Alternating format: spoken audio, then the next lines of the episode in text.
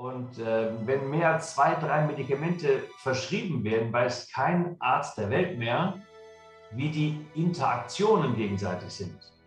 Also können, können manchmal viele Nebenwirkungen auftreten und Beschwerden entstehen, die man gar nicht hätte, wenn man nichts einnehmen würde.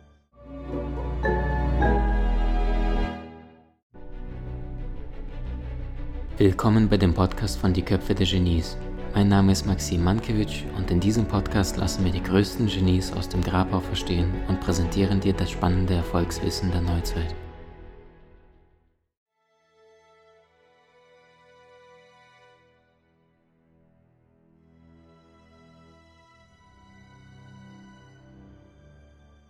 Es gibt ja Autowerkstatt, äh, also Betreiber, da bringst du dein Auto hin, das ist grundkerngesund und da versuchen die immer was zu finden, weil die wissen ja nur, so verdiene ich Geld. Kann man das Prinzip ja. übertragen auf die moderne Pharma? Kann man, kann man sehr wohl übertragen und heutzutage ist die, die Anzahl der Operationen ist enorm gestiegen.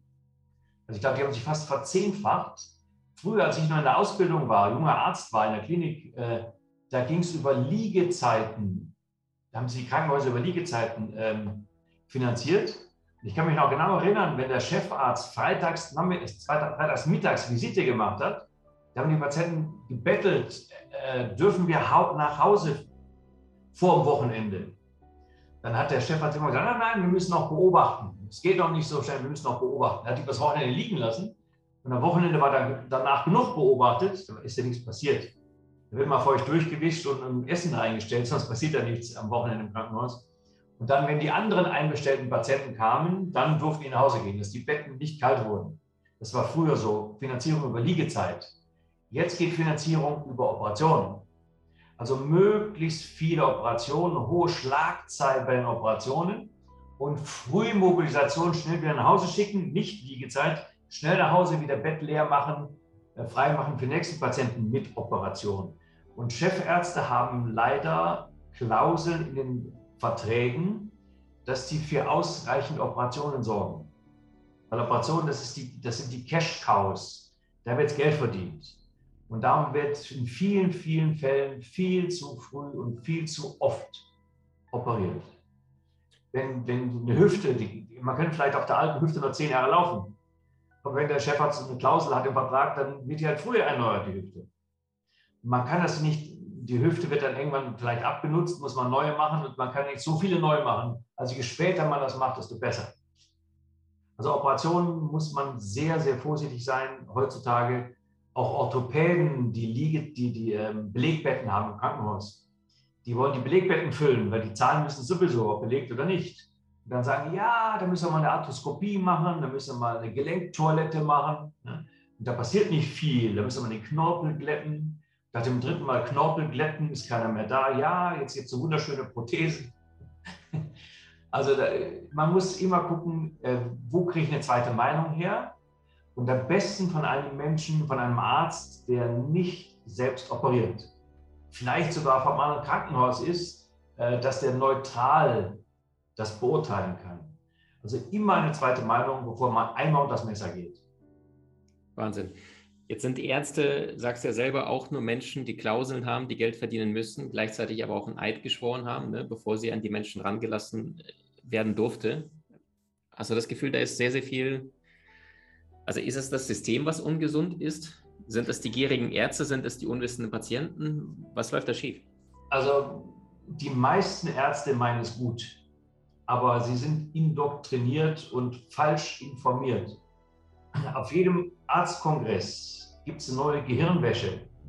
Also die, wenn man in Berlin oder irgendwo in der, Stadt ist, man sieht vor den, vor den Hotels die Fahnen wehen von, von Bayer, Zibergeigi, äh, Roche und so, ah, Ärztekongress. Und die zahlen alles, was da stattfindet, auch den Referenten, der da auf der Bühne steht.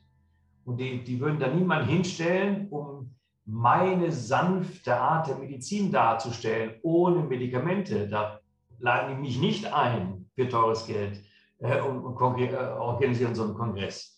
Die wollen ihre Medikamente verkaufen. Und man kann auch mal beobachten äh, in den Ärztezeitungen, wie viel Anzeigen gibt es da ganzseitige äh, für Medikamente. Zum Beispiel zurzeit Xarelto, Blutverdünner, äh, wird in jeder Arztzeitung ganzseitige Anzeigen drin. Und natürlich kommen die Patienten dann alle und haben Xarelto im Programm drin, die zu mir kommen, die Patienten. Merkt man, aha, die Werbung hat funktioniert. Es gibt noch andere Sachen, die auch das Blut verdünnen, nicht nur Xarelto. Es gibt zum Beispiel Omega-3-Fettsäuren, die auch das Blut sehr dünn machen können in höherer Konzentration. Aber die haben halt keine Lobby und die werden dementsprechend auch nicht, nicht verordnet. Außer bei mir. Mhm. Michael, jetzt hattest du vorhin gesagt, wenn ein Mensch, ein Patient eine Diagnose bekommt, manche sagen, bis zu 96 Prozent ist das Immunsystem ja sofort runter. Ja, also sie haben Krebs, äh, was? Und das heißt, im Grunde genommen killt danach nicht die Krankheit den Menschen, sondern die Diagnose, der Arzt, mit, mit dem, vielleicht hat er einen schlechten Tag noch gehabt, scheidet mit der Ex-Ehefrau und, und der Patient, der kriegt es ja ungefiltert ins Gesicht das erste Mal, dass der, dass der Arzt vielleicht schon 48.000 Mal in diesem Leben ausgerufen hat. Frage, ähm, es gibt ja auch einige Mediziner, die sagen, wir werden statistisch gesehen bis zu 10, 20 Mal vom Krebs allein im Leben angegriffen. Davon kriegen wir die meiste Zeit gar nichts mit, weil der Körper selber regulieren kann. Jetzt sagst du, äh, meide bestimmte Vorsorgeuntersuchungen, weil da kriegst du etwas für den Kopf, Stress, Immunsystem fährt runter und dann wirkt die Krankheit. Was ist da so eine, so eine gesunde Balance? Welche Untersuchungen besuchen, welche nicht? Und wie siehst du das Ganze? Also wir, wir kriegen sogar täglich Krebs, das ist normal. Jeden Tag haben wir circa so vier, vier Krebszellen, die, die entstehen was eben brutal wenig ist bei der Anzahl von den Billionen Zellen, die wir haben. Das ist verschwindend gering. Und wenn die sich aber vermehren können, anwachsen können, dann können die langfristig halt schädlich sein.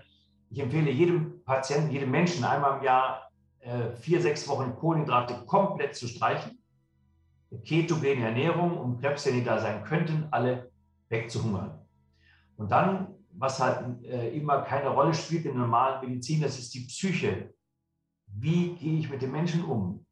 Es gibt so viele Kollegen von mir, da denke ich mir, die hätten besser Maschinenbau studiert.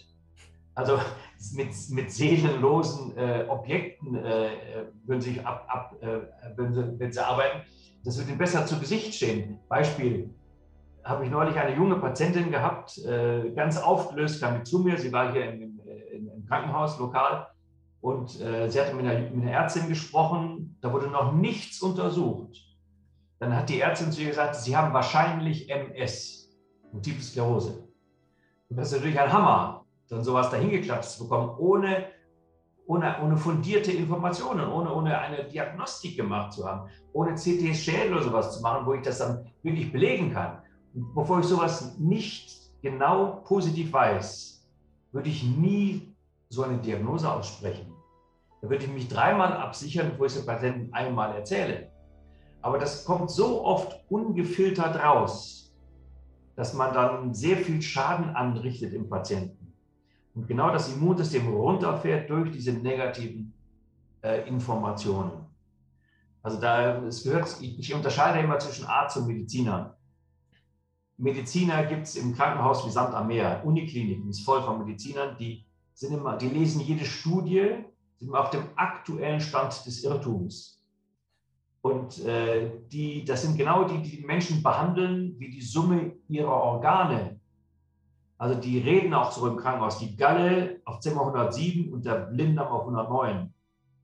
Und die vergessen, dass am Blinddarm ein Stück Mensch auch noch mit dranhängt. Und was Mediziner gar nicht mögen, ist, wenn sich der Patient in die eigene Therapie mit einmischt. Das, da kriegen die so einen Hals. Ja, die, äh, die sagen, so wird behandelt, das ist Goldstandard. Und wenn du das, wenn du als Patient sagst, Herr Doktor, ich spüre, das tut mir nicht gut, Wer kann es denn selber spür besser spüren als man selbst? Dann sagt der Arzt, na, so wird behandelt, das sonst gegen Unterschrift und unvernünftig und so weiter. Das sind Mediziner. Im Gegensatz dazu gibt es die Ärzte, die die Menschen nicht behandeln wie die Summe ihrer Organe, sondern die Summe von Körper, Geist und Seele. Wir sind ja definiert als ein Individuum. Das Im Lateinischen heißt das unteilbare Zweiheit. Und ich sage eher, ich sage so, das ist ein Indivitrium, unteilbar Dreiheit zwischen Körper, Geist und Seele. Und das gehört immer zusammen. Also hat alles eine Wechselwirkung. Wenn ich nur, die, nur den Körper behandle, äh, dann kann die Ursache ganz, ganz woanders sein. Da komme ich nie ans Ziel. Und da muss man als Arzt äh, selber Empathie vielleicht schon haben oder entwickeln. Und sowas lernt man nicht im Studium. Leider. Würdest du sagen, es bei vielen Medizinerkollegen, vermisse ich das. Würdest du sagen, dass das, was du ja seit Jahren, Jahrzehnten machst, du bist ja auch selbst ein Mensch, der sich permanent konstant weitergebildet hat, ja? Also du hast auch im Bereich der Persönlichkeitsentwicklung, mag das wahrscheinlich der bestvernetzteste Arzt, den es gibt, der auch mit vielen anderen Größen, die komplett in anderen Bereichen, Bereich äh, Persönlichkeitsentwicklung, mentale, körperliche, geistige Ebene, äh, die Menschen unterstützen. Da bist du ja sehr, sehr gut vernetzt mit den Kollegen, während viele andere sagen, ich bin Arzt, ich habe es gelernt, hier steht es im Buch, dann muss es richtig sein. Selbst wenn das, das Buch aufs 19... Die Mediziner, verstehe. Michael, jetzt mal konkret auf den Punkt runtergebracht. Es gibt ja so etwas wie ein Blutbild oder noch besser, Stichwort Prävention. Was gibt es da aus deiner Sicht? Was sollte ein Mensch machen, vielleicht mit 20, 30, 40, 50, 60, um immer wieder mal zu, zu, zu schauen, wo stehe ich aktuell im Leben? Also man muss gucken, mit wem rede ich. Kommt da jemand, der im vollen Saft steht? Ja, ich habe jetzt neulich einen, einen jungen Mann gehabt, 19 Jahre, Marktwert 45 Millionen in 19 Jahren. Das würden Sie für meinen Kadaver nicht ausgeben. Äh, der, der wieder vielleicht nur 2, 3 Prozent Leistung optimieren. Den muss ich natürlich anders behandeln als jemand, der schon völlig auf dem Zahnfleisch ankommt. Und wenn jemand mit, mit jungen Jahren voll im Saft steht, dann, dann braucht er mich auch nicht, wenn zum Beispiel Sport sein, nicht sein Beruf ist. Er sagt, fühlt sich gut, alles wunderbar, bis 30, 40, äh, lebt dein Leben, genießt dein Leben. Wenn aber, wenn man merkt, ja, ich habe ein bisschen die Kraft nicht, mir fehlt die Ausdauer, äh, mir fehlt die Motivation, ich habe vielleicht Stimmungsschwankungen, ich habe Konzentrationsstörungen, dann wäre es natürlich immer eine Indikation zu untersuchen und zu gucken, woran liegt denn das? Und ähm, ab 40 könnte man langsam anfangen mit solchen äh, Vorsorgeuntersuchungen, Vorsorge äh, also bei den Frauen halt äh, nicht die Mammographie, sondern eher Ultraschall und Kernspin. Äh, ich rate auch eher ab von diesen PAP-Untersuchungen, Gebärmutterhalsabstrich. Da werden die Frauen sehr viel verrückt gemacht und dann, dann wird man zur Kondensation geraten. Über Operationen haben wir schon gesprochen. Ja, also da bin ich auch sehr zurückhaltend.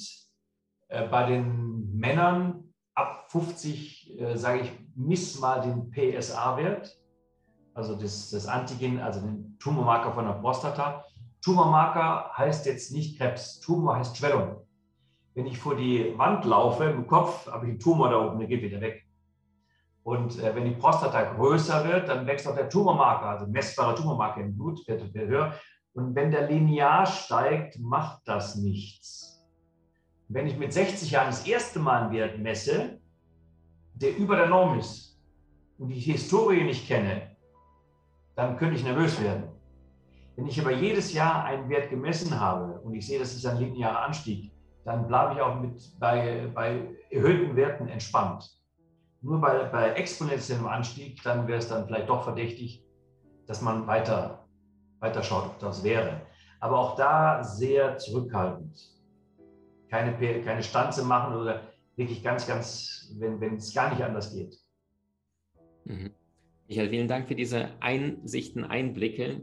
Äh, ich würde gerne aus deinem Mund nochmal zwei Sätze zum Thema Corona hören und das, was in den letzten zwei, zweieinhalb Jahren da in der Welt passiert ist. Es gab so einen Schweizer Politiker, der hat mal gesagt, wenn ein Mensch, der Corona hat, einen Autorenfall hat und daran stirbt, dann ist er offiziell an Corona verstorben. Und ich weiß noch, äh, in meinem Umfeld waren sehr, sehr viele Menschen, die sich bewusst gegen die Impfung entschieden hatten und die gesagt hatten, ich hatte wahnsinnig große Angst, dass das Sozialleben gar nicht mehr möglich ist. Im deutschsprachigen Raum sprachen sie von Impfpflicht und von einem Tag auf den nächsten ist plötzlich alles gekippt, es gibt keine Masken, gar nichts. Und das wirkte dann hinterher relativ manipulierend, das im Sinne von, da wurde der maximale Druck aufgebaut und danach plötzlich, äh, weil die wussten, die, die können es nicht aufrechterhalten, aber Normalsterbliche haben es nicht gewusst. Sie dachten, Sozialleben gestorben, nie wieder auf ein Konzert oder ähnliches. Ja, ja. also wir leben ja heutzutage nicht mehr auf einer Insel sind natürlich sozialen Medien und, und nicht nur die normalen Nachrichten, äh, kriegt man mit, dass in der Schweiz zum Beispiel äh, das viel früher geöffnet wurde. Die Schweiz ist sehr vorsichtig. Ja, und die Schweizer haben das jetzt aufgerollt, das ganze Thema. Die haben das evaluiert, wie sinnvoll, wie gut war das. Und die, haben, die Schweizer haben gesagt, wir haben vollkommen überreagiert. Die Deutschen wollen das nicht evaluieren, weil der Lauterbach sagt, wir haben zu wenig Daten. Ja, der hat genug Daten zum Zumachen, aber zu wenig Daten zum Evaluieren. Jetzt ist eine neue Studie von Schweden rausgekommen. Schweden war immer das schwarze Schaf. Die haben nichts, nicht das gemacht, was wir alle empfohlen haben. Äh, die haben das mehr auf Freiwilligkeit gemacht. Und die Schweden haben auch in absoluten Zahlen gesehen, in absoluten Zahlen weniger Todesfälle. Äh, die haben äh, weniger Einbruch der Wirtschaft. Und das wird auch als Enfant terrible hingestellt und am besten gar nicht drüber geredet. Also das wären gute Vorbilder. Dann die, die, die, andere Intervention bei Corona, zum Beispiel die, die medikamentöse, die ist bei uns völlig außer Acht gelassen worden. Es galt nur die Impfung, Impfung, Impfung, es das geht ja gar nicht. Andere Länder, Mexiko beispielsweise oder Japan, äh, die haben mit, mit Ivermectin behandelt, was in unseren Medien nur als das Pferdewurmmittel äh, äh, äh gekennzeichnet wurde. Für Ivermectin hat es zwei Nobelpreise gegeben weil es so viel äh, Menschenleben gerettet hat. Ne? Also nicht nur Pferdeleben, auch Menschenleben. In Afrika es ist ein sehr billiges, preisgünstiges Medikament und da ist in Mexiko ist Leute behandelt worden, damit es hat gut funktioniert. In Japan, wo es, wo es am, am höchsten gegangen ist, dieser Peak mit Covid, da haben die off-label, also nicht offiziell, aber die haben off-label Ivermectin zugelassen, nicht verboten. Und zack ging die Kurve runter, fast bis auf Null. Und unsere äh, Länder hier, die das nicht, nicht damit gearbeitet haben, die sagen, ja, das ist gefährlich, das darf man ja nicht machen. Und die, die Länder, die es gemacht haben, die sagen, es funktioniert. Und hier, die verbieten das und sprechen wie ein Blinder von der Farbe. Gerade hier in Österreich äh, wurde ging, ging durch die Medien, Ärztekammer hat die ganzen Ärzte angesprochen, wer das, wer das verordnet, macht sie strafbar hat die, die Patienten aufgefordert, ihre Ärzte auszuspionieren, ob die das vielleicht verordnen doch. Und am besten zu zweit hingehen mit Zeugen, dass man den Arzt danach in die Pfanne hauen kann. Also er wurde echt zum Bespitzeln, wurde da aufgerufen. Und äh, Länder, die es gemacht haben, die haben gute Erfahrungen. Also ich hätte nichts dagegen gehabt, das auch zu verwenden. Du hast Menschen in deinem Umfeld, die dir besonders wichtig sind? So teile den Podcast mit ihnen und wenn du es möchtest, bewerte und abonniere diesen.